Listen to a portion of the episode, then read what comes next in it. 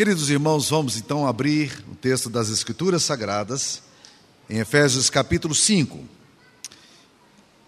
Nós começamos aqui no versículo 15 com essa advertência da palavra de Deus, dizendo: Vede prudentemente como andais, não como nesses e como sábios. E o versículo 16 vai dizer: Remindo o tempo, porque os dias são maus. E eu quero exatamente começar aqui pensando na questão do tempo remir o tempo. Na, na verdade, a melhor tradução para nós entendermos o que o texto está querendo falar aqui é resgatando o tempo. Outras versões falam aproveitando bem o tempo. Nós estamos aí cumprindo mais uma etapa da nossa história, da nossa vida. Nós estamos aí fechando um ciclo no nosso ano. E a é muito bom e muito importante pensarmos agora sobre essa questão de como nós podemos e como nós devemos fazer com a questão do nosso tempo. Como nós podemos fazer para resgatar e aproveitar bem esse tempo que o Senhor está nos dando. Ah, algumas pessoas pensam erroneamente que nós temos tempo para tudo e até afirmam: olha, a Bíblia diz que há tempo para tudo. Mas quando nós lemos o texto de Eclesiastes, capítulo 3, versículo 1, o texto de Eclesiastes não diz que há tempo para tudo, mas a Bíblia diz que há tempo para todo propósito debaixo do sol. Há tempo para todo propósito, não há tempo para tudo. E aí você diz, bem, mas logo depois a gente vai ver, há tempo de nascer, há tempo de morrer, tempo de plantar, tempo de arrancar o que se plantou, tempo de de matar e tempo de curar, tempo de derribar e tempo de edificar, tempo de chorar e tempo de rir, tempo de plantear e de tempo de saltar de alegria, tempo de espalhar pedras, tempo de juntar pedras. Então, pastor, tem tempo para tudo. Não. Não tem tempo para tudo. O tempo seu é limitado. E eu sei isso muito bem na minha própria experiência e tenho aprendido também a lidar com as pessoas que chegam para mim e dizem, pastor, eu não estou indo para a igreja porque eu não tenho tempo. Eu digo, não, você tem tempo. O que você não tem é propósito. Porque o mesmo conceito que aparece aqui em Eclesiastes capítulo 3, versículo 6, vai aparecer novamente em Eclesiastes capítulo 8, versículo 6, quando a palavra de Deus nos diz: Porque para todo propósito há tempo e modo. Então, se tiver propósito, haverá tempo. Se não tiver propósito, não haverá tempo. Se você diz, eu não tenho tempo para orar, você está dizendo, eu não tenho nenhum propósito, então eu não tenho tempo para orar. Se você diz eu não tenho tempo para estar na casa do Senhor, você está dizendo, olha, o meu tempo é para ser ocupado em outras coisas, eu tenho outras prioridades. Aliás, o Cortella fala que, na verdade, prioridade nunca deveria ser colocado com S. Não existem prioridades. Prioridade, prioridade não tem S's. É prioridade, singular, ponto final. Né? Então, quando você não tem propósito, você não tem prioridade. Então a pessoa me diz, pastor, eu não te liguei ontem porque não tive tempo. A gente pode dizer, ok, talvez outras priori prioridades ou prioridade houvesse no caminho que levasse a pessoa a definir que a agenda dela não ia caber aquele compromisso. Mas imagine se você não tem tempo para aquilo que você precisa. Eu lembro bem de uma experiência que o pastor Hernandes contou quando nós estávamos ainda no, eh, saindo do seminário, logo depois de sairmos do seminário, ele colocou, ele contou para nós a experiência da, da, de como ele conheceu a Tininha, que é sua esposa. Ele, ele recebeu um convite para pregar numa cidade do interior do Espírito Santo, onde ela morava. E nessa cidade, quando ele recebeu o convite, a agenda dele estava tão cheia, e ele disse ao pastor Ezequias, que era o pastor da época, e disse: Pastor, eu não posso estar aí com o senhor porque eu não tenho tempo. E logo em seguida ele estaria pregando num congresso de mocidades, e lá ele conheceu a, o que hoje é a sua esposa e se apaixonou por ela. Bem, ele que não tinha tempo para pregar nessa igreja, ele acabou pregando naquela igreja oito vezes aquele ano. Entenderam? Tempo é questão de prioridade. Tempo é questão de propósito. E o texto está falando, olha, gente, nós precisamos resgatar o nosso tempo. Nós precisamos aprender a usar bem o tempo. A nova versão internacional traduz esse texto dizendo: aproveitando ao máximo cada oportunidade, porque os dias são maus. E essa é a razão pela qual nós precisamos aproveitar a oportunidade, porque os dias são maus. Nós passamos por dificuldades e por problemas. Nós temos passado por dias maus. Você tem experimentado dias maus. O nosso país tem experimentado dias maus. Famílias têm experimentado, porque os dias maus existem, eles vão surgir. Então nós temos que resgatar todo o tempo que temos, aproveitar cada oportunidade que temos, considerando o fato de que os dias são maus. É exatamente por isso que o texto nos ensina: ande com prudência.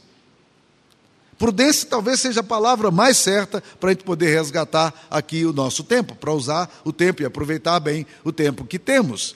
Ande com prudência. Há um ditado é, popular que diz o seguinte: caldo de galinha e prudência nunca fizeram mal a ninguém. A Bíblia Sagrada nos ensina algumas coisas sobre a questão da falta de prudência. A Bíblia Sagrada diz que o simples, simples é aquele inocente, aquele que não, não percebe as coisas, não, ele não enxerga o mal, né? mas a Bíblia diz que os simples passam adiante e sofrem a pena mas os prudentes veem o mal e se esquivam. Jesus também exortou os seus discípulos, dizendo, dizendo aos seus discípulos de que, nós, que eles deveriam ser simples como as pombas e prudentes como as serpentes. A gente não pode andar na nossa vida consumindo coisas que a gente não consegue resgatar mais, e o tempo é uma delas. O tempo está passando. E às vezes a gente vai deixando, protelando, adiando, deixando para amanhã aquilo que nós não podemos mais postergar. Quem sabe uma decisão moral. Você tem sofrido tanto com isso. Sua família tem sofrido com isso. Quem sabe um compromisso com o reino de Deus que você nunca assume. Você vai deixando para outro dia. Quando nós éramos meninos, e, e vivíamos entre a zona urbana e a zona rural, havia um pássaro que era chamado, que é chamado até hoje de curiango. O, o curiango, talvez você conheça com um nome diferente, mas ele canta à noite. E quando nós é, ouvíamos o cântico do, do curiango, ele dizia assim: amanhã eu vou, amanhã eu vou. E a gente perguntava exatamente, gente conversando com o papai, o papai fazia uma brincadeira com a gente e dizia: Sabe o que ele está dizendo? Amanhã eu vou, amanhã eu vou, amanhã eu vou. Parece que há pessoas que a vida inteira ficam dizendo: Amanhã eu vou. Preciso tomar uma decisão importante na história, mas amanhã vai fazer. O regime vai começar na segunda-feira, não agora.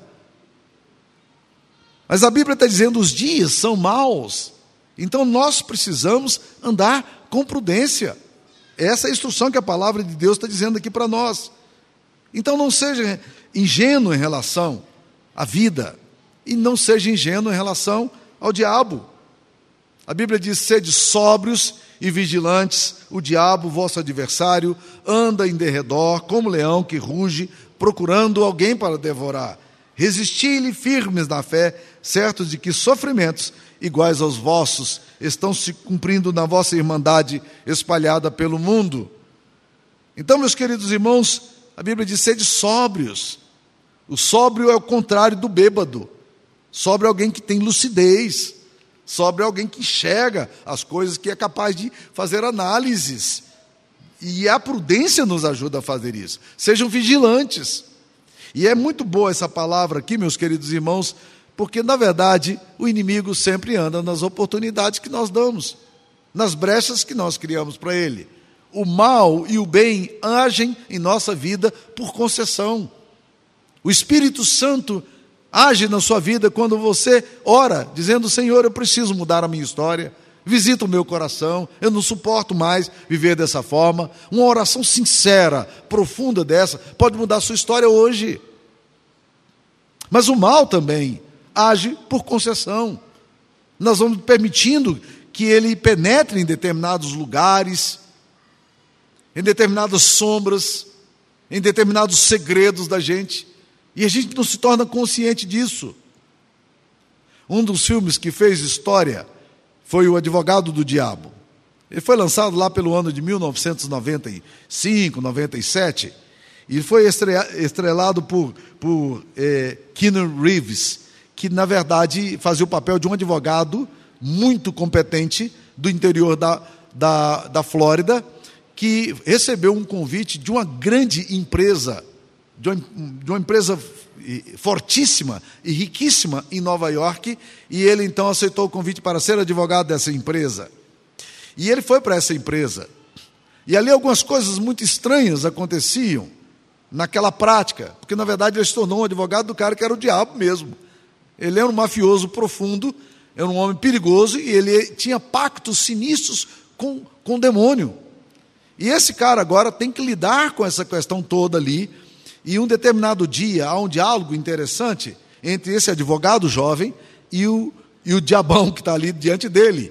Porque todas as vezes que eles têm que sair para resolver um negócio, eles pegam o metrô. Mas é um cara riquíssimo, por que pega o metrô? Por que não pega o helicóptero? Por que não vai de limusine? Por que, que tem que pegar metrô? E ele pergunta: por que, que você gosta de andar em metrô?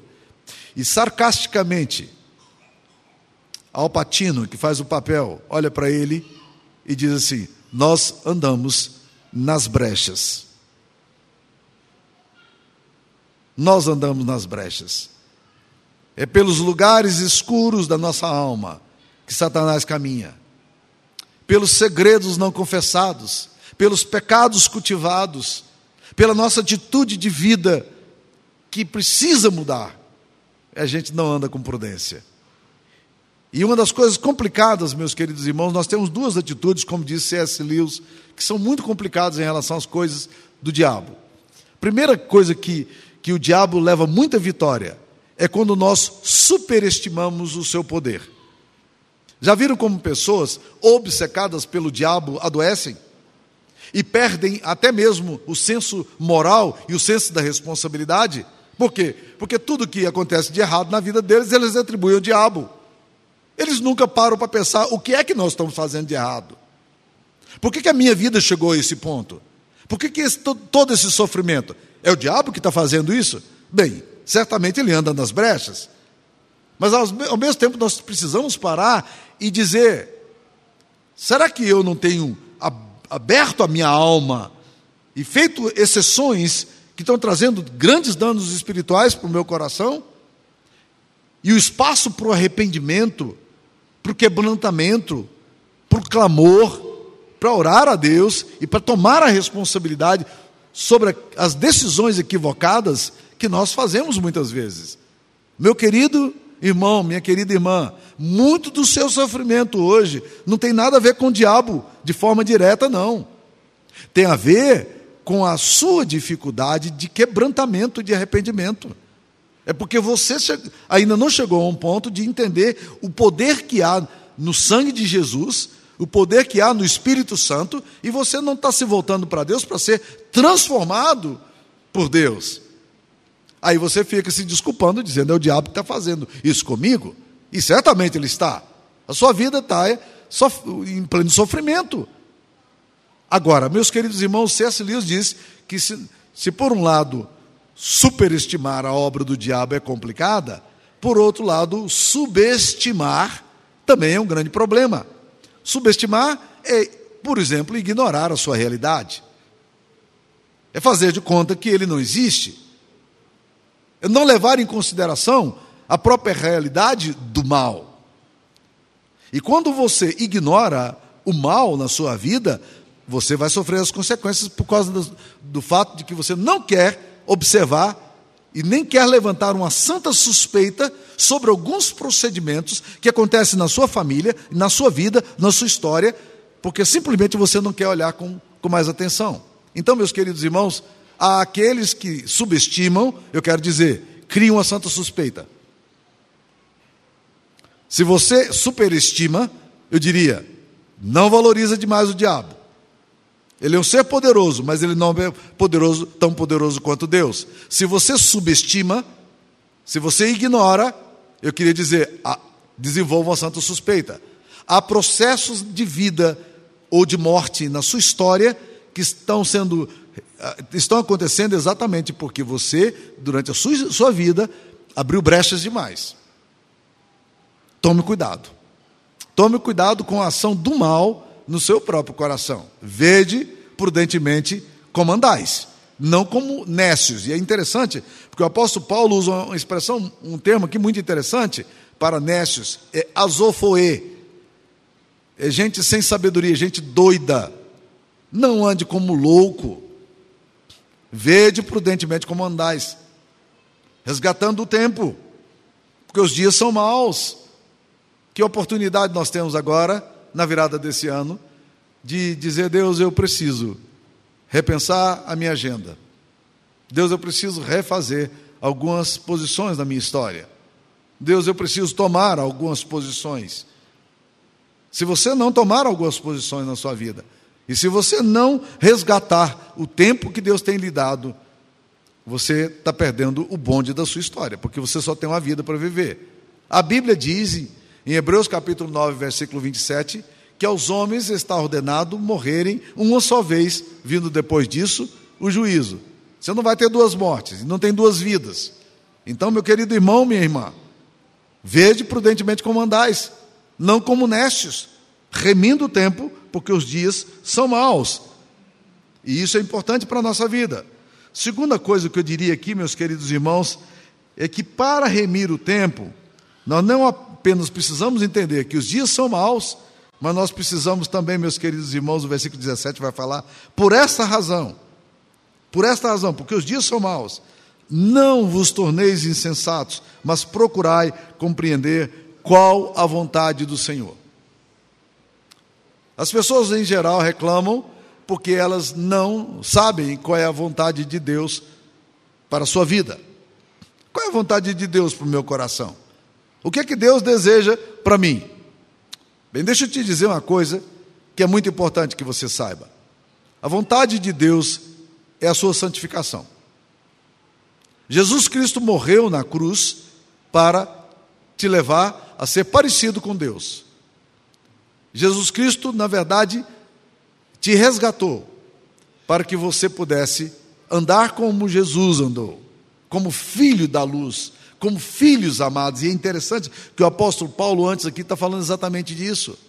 Como filhos da luz, andai na luz, não fica andando nas trevas. Como filhos amados, experimente o amor do Pai. Traz a sua vida para esse centro do amor do Pai. Esse amor do Pai muda a sua história. Pessoas que não se sentem amadas por Deus, elas, elas vivem em crise de identidade. Você sabe que você de fato é amado por Deus, que Jesus Cristo morreu na cruz por você?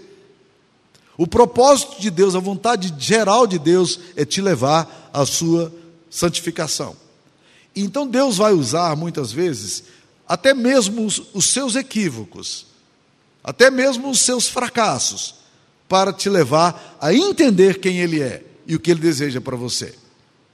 Talvez a gente não tenha muita facilidade para discernir os detalhes da vida da gente, mas uma vida de quebrantamento e oração pode sim abrir a compreensão para a gente poder entender qual é a vontade de Deus. Uma frase que tem feito muito sentido ao meu coração é uma das frases introdutórias do livro do Tim Keller sobre oração. E ele diz que orar, e a gente interpreta muito mal essa questão da oração, ele diz que orar não é para arrancar das mãos de um Deus é, que não quer nos dar a bênção, e a gente agora na oração a gente força Deus a nos dar aquilo que Ele não quer nos dar. Então a oração não é um pé de cabra para você fazer um Deus duro dar para você uma bênção que você quer. Não. Oração não é para mudar o coração de Deus. Oração é para alinhar o meu coração ao coração do Pai. Isso é oração, que a oração faz em nós. A oração não é para ficar transformando a história. Mas a oração é para que nós sejamos transformados na história. O meu coração precisa se alinhar à vontade de Deus. E aí eu, eu vou discernir o movimento de Deus e o mover de Deus na minha caminhada. O apóstolo Paulo está dizendo aqui, meus irmãos, não se, Não vos torneis insensatos, mas procurai compreender qual é a vontade de Deus. Qual é a vontade de Deus para a sua vida? Ore ao Senhor. Diz, Deus, onde é que o Senhor deseja que eu esteja? Fazendo o quê? Qual é o propósito que o Senhor tem para a minha história? Onde é que o Senhor quer que eu esteja envolvido no meu ministério? Onde é que o Senhor deseja me colocar? E esteja absolutamente certo de que você não está nas mãos de homens. Homens erram, pessoas falham com você, mas você, você é filha amada de Deus, você é filho amado de Deus. Então entenda que você está nas mãos de um Deus amoroso e que, mesmo aquilo que é duro e que aconteceu na sua história, ou tem acontecido na sua história, se você é amado do Pai, você vai entender que Deus está querendo te levar para outros lugares, para compreender outras verdades que você não entenderia se o não não estivesse diante de você. A vontade de Deus é boa, perfeita e agradável. Deus ama você. Ela é perfeita, ela é boa. Então procurai discernir a vontade de Deus, é isso que o texto está falando. Não vos torneis insensatos, porque o insensato fica doido, ele é tolo, ele é deslocado, ele fica maluco quando as coisas não acontecem. Mas o texto está dizendo: procure compreender qual é a vontade do Senhor. Uma vida de submissão, de quebrantamento, indo ao, aos pés da cruz, buscando o Senhor com humildade, com quebrantamento, dizendo: Deus, por que é que o Senhor tem permitido que essas coisas aconteçam? Pai, eu preciso discernir a tua vontade para a minha vida. Eu sei que o Senhor me ama, eu sei que o Senhor quer me santificar.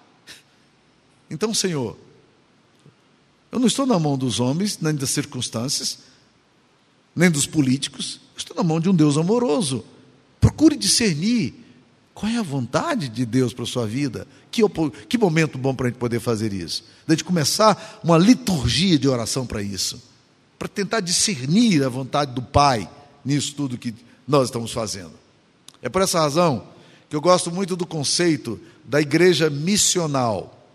A igreja missional é uma igreja que olha para a história e se vê inserida num propósito de Deus. O que, que Deus está querendo fazer conosco? E essa igreja missional é uma igreja que está orando, atenta, para discernir onde é que Deus está querendo nos colocar. Eu me lembro muito bem de alguns anos atrás, quando nós ganhamos a propriedade é, onde iremos construir o nosso futuro templo. Eu me lembro muito bem disso. Ah, eu tive, nós tivemos um momento de muita alegria e no meu coração eu tive um momento de muita perplexidade, perguntando a Deus: Deus, o que é que o Senhor quer para nós. Porque a palavra do Senhor diz que a quem muito é dado, muito será requerido. E eu queria entender qual a vontade do Pai para nós, enquanto igreja, para a nossa igreja. Então a igreja missional é a igreja que está querendo, está entendendo o seguinte: Deus está agindo na história. E eu, nós precisamos entender quais são esses movimentos de Deus na história. E entendendo o movimento de Deus, nós nos inserimos nesse movimento de Deus. Porque a pior coisa que pode acontecer conosco é termos projetos desalinhados com o projeto de Deus, tanto no campo eh, comunitário, igreja, quanto no campo individual. Nós, a nossa família, a nossa experiência de casa. O melhor lugar do mundo para você estar não é lá nem cá, mas é no centro da vontade de Deus. Esse é o lugar onde nós precisamos aspirar. Esse é o lugar que nós precisamos desejar estar. Então procure, como diz a palavra de Deus aqui, procurai compreender qual a vontade do Senhor. E não vos embriagueis com vinhos, com vinho no qual há dissolução, mas enchei-vos do Espírito. Rapidamente, deixa eu dizer aqui para vocês que coisa interessante. Olha como é que o texto vai, vai, vai se encaixando. Ele fala assim: procurai compreender qual é a vontade do Senhor. E não vos embriagueis com vinho, porque o vinho deixa a gente fora de órbita, o vinho traz dissolução, mas enchei-vos do Espírito. Presta atenção em algumas coisas curiosas aqui sobre esse, essa expressão. Primeiro, encher é um imperativo. Enchei-vos do Espírito. Segunda coisa, está no plural. Não é alguma coisa para um, um grupo seleto da igreja, é para todos nós enchermos do Espírito. O texto diz mais que esse texto aqui é um texto contínuo. Encher-se do Espírito é um processo contínuo. Não é uma coisa que acontece e não vai acontecer mais, tem que ser um processo de adoração, de confissão, de quebrantamento. Mas o texto ainda surpreende a gente porque no grego existe uma coisa que não existe no português. Existe aqui um imperativo passivo. Você não vai ter isso no português. Porque o que o texto está dizendo é: enchei-vos do Espírito, deixando-vos encher do Espírito. Não é curioso? Enchei-vos do Espírito, deixando-vos encher do Espírito. Muitas pessoas dizem: Oh Deus, usa-me. E Deus olha e diz assim: Você não é usável. Você não se deixa moldar. Você não se deixa ser trabalhado por mim. Você quer mesmo ser usado? Deixe-se ser usado. Senhor, enche-me do teu espírito. Você quer realmente que o Espírito Santo deixe-se encher do espírito? Agora, como é que nós nos enchemos do espírito? E esse texto aqui, gente, é, é, é autoexplicativo. Esse é um dos textos bíblicos que são muito fáceis de entender, esse aqui. Porque ele fala, enchei-vos do Espírito, e ele começa a dizer como a gente se enche do Espírito. É só você seguir os verbos, todos eles estão no gerúndio. Porque começa lá, falando entre vós com salmos, eu vou explicar isso, entoando e louvando de coração o Senhor com hinos e cânticos espiritual, vou explicar isso rapidamente, dando sempre graças a Deus, vou explicar isso, e sujeitando-vos uns aos outros. Vamos lá então, como a gente se enche do Espírito? Quatro coisas. A gente se enche do Espírito falando entre, com salmos. O que, que significa isso? É que a nossa linguagem precisa mudar. A gente se enche do Espírito falando. Curioso, não? Falando com salmos. Mas a gente só fala com agressão. A gente só fala com grosseria. A gente só fala com indiferença. A gente só fala com, com ódio, com mágoa, com ressentimento, com feridas. Você está entendendo? Como é que nós vamos nos encher do Espírito? Se a Bíblia está dizendo que nós vamos nos encher do Espírito falando com salmos, mas nós nunca queremos falar uma linguagem que seja uma linguagem de louvor e adoração entre nós. Segunda coisa, entoando e louvando de coração o Senhor com hinos e cânticos espirituais. Deixe o seu coração encharcar-se das coisas de Deus e comece a glorificar a Deus na sua vida com cânticos. Cante ao Senhor. Bota o fone de ouvido e cante. Está cozinhando, coloca o radinho ali, cante. Cante ao Senhor. Você gosta de hinos mais tradicionais? Cante ao Senhor hinos mais tradicionais. Você gosta de hinos contemporâneos, mas tipo vencedores por Cristo? Bota vencedores por Cristo. Ah, você gosta de uma, um tipo de música diferente, então, mas louve a Deus. A gente muitas vezes fica tão preocupado com a questão do estilo que a gente não se preocupa com a nossa própria adoração. Adore como Deus quer que você adore. Adore do jeito que você é. Mas o texto vai falar mais. Dar sempre graças a Deus por tudo. É importante lembrar que aqui o texto não diz dar graças a Deus em tudo, mas por tudo. Tudo que nos acontece, nós podemos dar graças a Deus, ainda que não entendamos. Embora nem sempre a gente agradeça naquele momento em que tudo está acontecendo. Mas nós sabemos, Deus é bom. Deus é bom em todo o tempo. Em todo o tempo, Deus é bom. Então eu posso glorificá-lo. Eu posso dar graças e dizer a Deus: Deus, eu não estou entendendo, isso está doendo demais, mas eu queria te dar graças, porque eu sei que o Senhor me ama. E por último, o texto fala: sujeitando-vos uns aos outros no temor do Senhor. É mútua sujeição os maridos da igreja não gostam muito de ler esse texto. Eles gostam de ler o texto que vem logo a seguir. Mas esse texto aqui eles não gostam de ler. Eles gostam de ler o seguinte: os maridos, as mulheres sejam submissas ao seu próprio marido como o Senhor. E eu não gosto dessa divisão que é feita aqui, que não é, não é inspirada, é uma divisão tentativa de ajudar a gente, mas ela quebrou a sequência do texto. Porque o texto está falando: sujeitando-vos uns aos outros no temor do, de Cristo. Então, agora vamos falar de papéis. Mas isso é um assunto para, para um outro momento. Você está entendendo? Nós precisamos de mútua sujeição. Marido e mulher precisam de mútua sujeição. Líderes de igreja precisam de sujeição um ao outro. Faz parte do, do, do propósito de Deus que a gente se sujeite. É assim que nós vamos resgatando o nosso tempo. Agora, meus queridos irmãos, deixa eu te dizer uma coisa interessante. A Bíblia sempre nos adverte para fazermos as coisas agora. Hoje, se ouvirdes a minha voz, não endureçais os vossos corações como nos dias de Meribá, de Massá. Deus está dizendo: olha, eu não quero que vocês sejam como os pais, os patriarcas, aqueles que viajavam do Egito para o Canaã. Eu não quero que vocês sejam assim. Eu não quero que vocês endureçam o coração de vocês. É hoje. O que chama atenção na Bíblia é o fato de que Deus diz: Hoje, se ouvirdes a sua voz, não endureçais o vosso coração. Não deixa para amanhã. Não procrastine. A Bíblia também nos diz: Hoje é o tempo sobre modo oportuno. Hoje é dia de salvação. Quem sabe esse seja o momento de uma decisão radical, essencial, fundamental na sua história. Uma decisão em seguir a Jesus. Talvez você nunca tenha orado convidando Jesus para vir morar na sua vida. Lembre-se daquilo que eu falei, que o mal e o bem agem por concessão. Jesus Cristo disse: Eis que estou à porta e bato.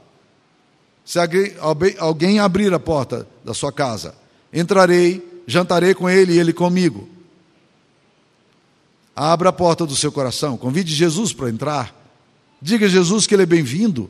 Diga ao Espírito Santo para tomar conta da sua casa. Ore pedindo ao Senhor para visitar o seu coração.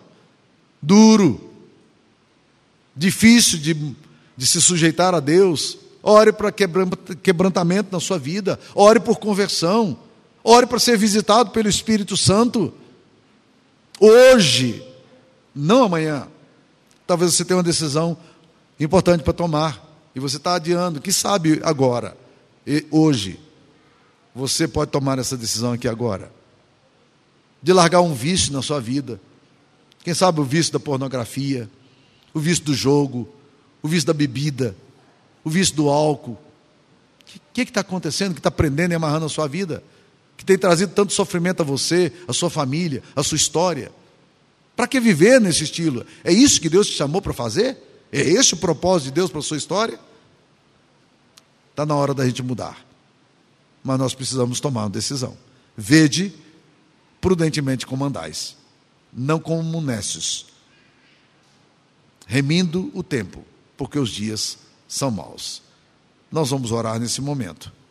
Eu queria convidar você para a gente poder orar. Se você puder ajoelhar, quem sabe você derramar o seu coração hoje diante do Senhor, eu queria que você ajoelhasse. Vamos orar ao Senhor? Ajoelhemos. Deus querido, há muitas pessoas cansadas de si mesmas aqui nessa noite. Há muitas pessoas sem esperança, Pai. Há muitas pessoas trazendo sofrimento à sua vida, porque elas se sentem impotentes em relação aquilo que as aprisiona. Elas não entenderam ainda o poder que há no Evangelho e no sangue de Cristo. Elas não entenderam ainda, Pai querido, a graça que flui do sangue de Emanuel, do Deus conosco. Ainda não entenderam o poder do Espírito Santo na sua vida. Elas têm vivido vidas vazias, mesmo sendo religiosas, porque elas não se deixam fecundar pelo Espírito, elas não deixam que o Espírito Santo penetre em suas histórias e as transforme. Mas talvez, ó Pai querido, hoje, alguma coisa nova esteja acontecendo aqui. Eu quero que o Senhor visite esses corações, Pai. O Senhor visite, ó Deus, trazendo milagre aqui entre nós, Pai. Que nessa noite seja um momento histórico, um momento de transformação para que a gente resgate o tempo perdido, resgate, ó Deus, a vida de inutilidade que a gente tem vivido. Os anos têm se passado e nós estamos caminhando, mas parece que nada acontece, Pai. Que hoje, Deus, seja um dia de salvação, que hoje seja um dia de transformação, que hoje seja um dia em que Teu Espírito Santo, Pai, comece uma obra maravilhosa entre nós. Visita cada coração, cada família, visite os corações daqueles que agora derramam-se diante do Senhor, dizendo: Deus, eu preciso de um milagre. A minha família precisa de um milagre, Pai. A minha história precisa ser mudada, Pai. Eu quero ser cheio do Espírito Santo. Eu não quero andar como nécio. Eu quero resgatar o meu tempo perdido, Pai. Eu preciso de um milagre na minha família, na minha história, no jeito que eu vivo, em nome de Jesus, ó oh Pai. Ó oh Deus querido, faz isso entre nós. Opera em nós, ó oh Pai querido. Transforma-nos, encha-nos do teu Espírito Santo. Em nome de Cristo nós oramos. Aleluia. Amém, Senhor. Amém.